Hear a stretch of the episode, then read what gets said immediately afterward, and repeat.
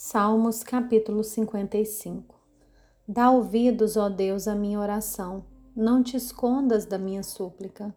Atende-me, responde-me, eu sinto-me perplexo em minha queixa e ando perturbado, por causa do clamor do inimigo e da opressão do ímpio, pois sobre mim lançam calamidade.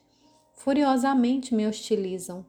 O meu coração estremece no peito e terrores de morte caem sobre mim. Temor e tremor me sobrevêm, e o horror se apodera de mim. Então eu disse: Quem me dera ter asas como a pomba? Voaria e acharia descanso. Eis que eu fugiria para longe e ficaria no deserto. Depressa eu me abrigaria do vendaval e da tempestade.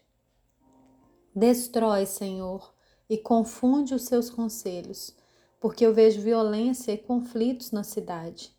Dia e noite andam em volta dela nas suas muralhas e dentro delas reinam a corrupção e a maldade.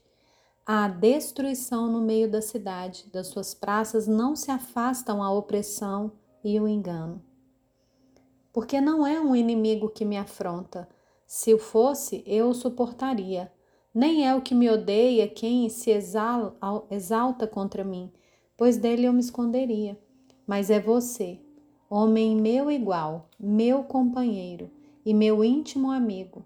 Juntos nós entretínhamos e íamos com a multidão à casa de Deus. Que a morte os assalte e vivos desçam a sepultura, porque há maldade nas suas moradas e no seu íntimo. Eu, porém, invocarei a Deus e o Senhor me salvará. À tarde, pela manhã e ao meio-dia farei as minhas queixas e lamentarei e ele ouvirá a minha voz.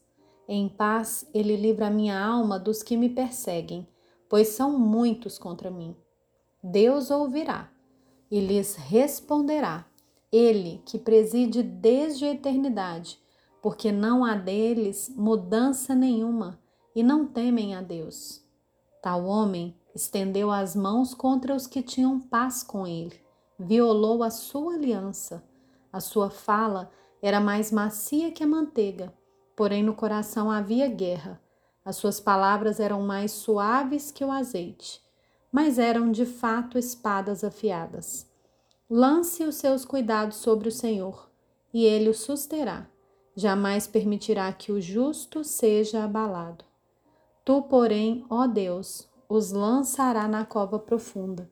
Homens sanguinários e fraudulentos não chegarão à metade dos seus dias. Eu, todavia, confiarei em ti.